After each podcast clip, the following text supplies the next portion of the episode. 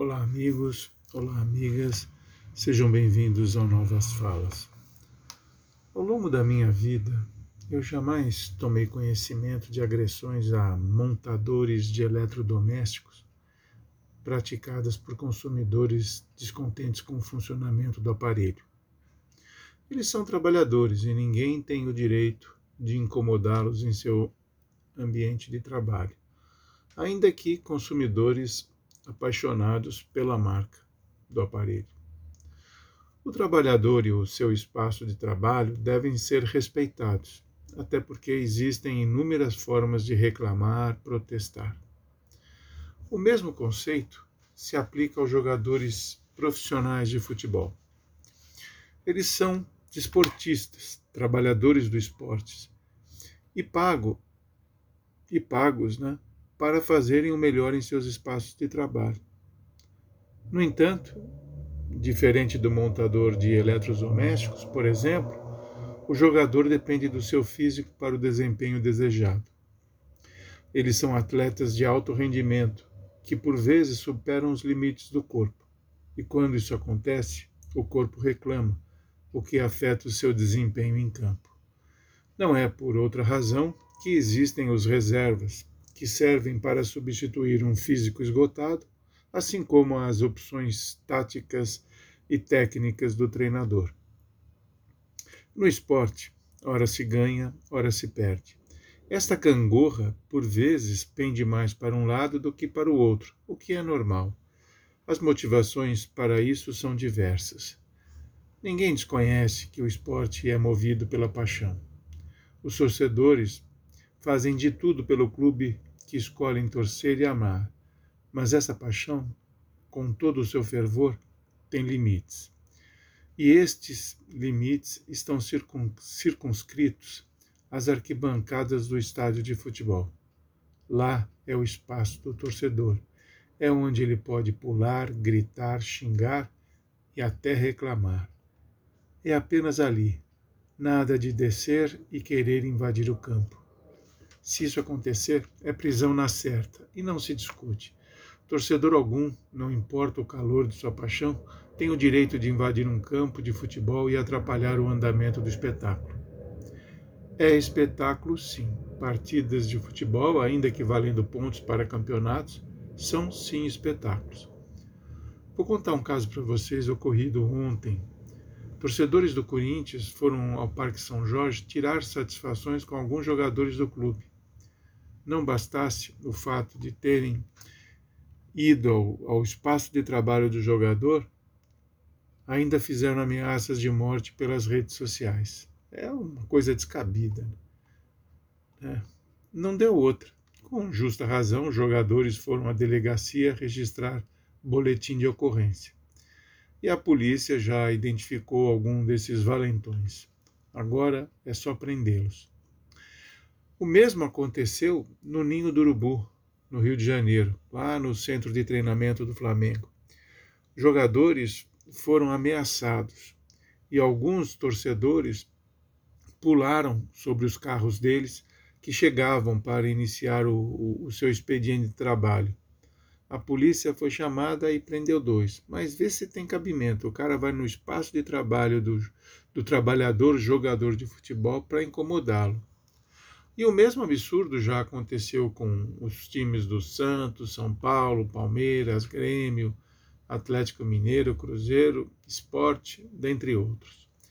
Todos foram vítimas de seus torcedores, ou melhor, de seus torcedores bandidos, ou bandidos torcedores. Fica a pergunta. Que se dizem apaixonados pelo manto que vestem os jogadores e exigem respeito, ou seja, vitórias e conquistas. Brigas entre torcedores, infelizmente, são comuns. Já houve até mortes e feridos nem se fala. Mas esses indivíduos irem ao local de trabalho dos jogadores de futebol para tirarem satisfações e cobrarem desempenho é brincadeira. Brincadeira não, é crime, crime grave.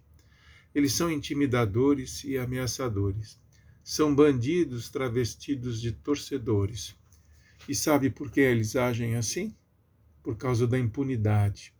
É sim, a impunidade, a senhora impunidade, onipresente. Houvesse rigor na apuração, condenação e prisão, eu não tenho dúvidas de que muita coisa mudaria. As autoridades têm que prender esses bandidos que vivem de torcer como membros ou dirigentes de torcidas organizadas. Organizadas em quê? Essa é uma outra pergunta que precisa ser respondida. Urge que se dê um fim a esse descalabro, tal como fez as autoridades inglesas como, com os hooligans. Lembram dos hooligans?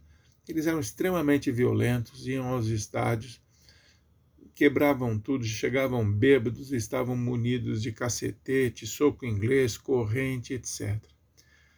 Aí houve uma vez um jogo internacional, uma briga entre, de torcedores, morreram mais de 60. Isso foi na Bélgica. Eu acho, eu acho que o jogo era final, era Liverpool e Juventus, não tenho certeza. Foi em 85. Daí o que, que a FIFA fez? A FIFA é, puniu os, os clubes ingleses, ficaram sem participar de competições internacionais por cinco anos, e o Liverpool sete, por causa de seus torcedores. Aí o que, que fez a, as autoridades inglesas? Pressionadas por isso, lógico. Eles passaram durante um ano filmando todas as partidas de futebol identificou os valentões, brigões, prendeu vários, vários cumpriram pena, e os outros, que não foram condenados à prisão, eram obrigados a comparecer a uma delegacia de polícia duas horas antes e só saíam duas horas depois do jogo. Eram obrigados, senão seriam buscados em casa. É, então, é, a coisa é séria, ela, ela, envolve muito dinheiro, muita paixão, né? e não pode é, acontecer essas coisas. É um esporte, é um, é um espetáculo de entretenimento. Então, as pessoas que trabalham nesse, nesse esporte precisam ser respeitadas. E a FIFA também precisa agir. É, não se pode mais permitir que esses bandidos, que têm ainda alguns dirigentes mancomunados com eles, invadam o espaço de trabalho dos jogadores para ameaçarem suas vidas também. É preciso urgentemente colocar essa bandidagem na cadeia. Para vocês terem uma ideia, no, na, na Copa de Júnior aqui em São Paulo, o, na, na, semifinal Palmeiras e, e, e São Paulo, um torcedor do São Paulo invadiu o campo e entrou com uma faca. Não fosse um, um dos jogadores de São Paulo segurar o cara, sabe-se lá o que ele ia aprontar dentro de campo. É isso que estamos esperando? Uma morte? A morte de um atleta? Acho que não, né? O lugar de jogador é no campo e o de torcedor nas arquibancadas. Aliás, as arquibancadas são os espaços mais democráticos do futebol. Então, vamos respeitar esses limites. Ninguém tem que ir ao trabalho do jogador, ao local de trabalho dele, incomodá-lo. E ninguém tem que ameaçar ninguém, a vida de ninguém pelas redes sociais. O jogador de futebol é um trabalhador. E se a gente está descontente com o seu desempenho, com o desempenho do time, a gente tem que ir na arquibancada, gritar, xingar, falar, reclamar, sei lá, fazer o diabo, mas não jamais partir para agressão física, partir para as ameaças. Isso é um absurdo e, e não, a violência não combina com o futebol. Que fique claro isso. É, e minha solidariedade aos jogadores do Flamengo e do Corinthians, que não mereciam. Aliás, o do Corinthians é até um pecado. Os caras ameaçaram o Cássio. O Cássio está há 10 anos no Corinthians. Ele é o cara que mais se identifica, se identifica com aquela camisa já salvou o clube de derrotas eminentes, né? já fechou aquele gol várias vezes. E é um cara que precisa ser respeitado. É um trabalhador sério. Você não vê ele por aí embaladas, nada disso. Ele está sempre lá na, trabalhando com a esposa dele na casa dele, com os filhos. Sabe? Então, deixa ele viver a vida dele, ele está se empenhando no clube. E quem decide se ele continua ou não é o clube, não é a torcida. Tá bom? Abraços e até a próxima.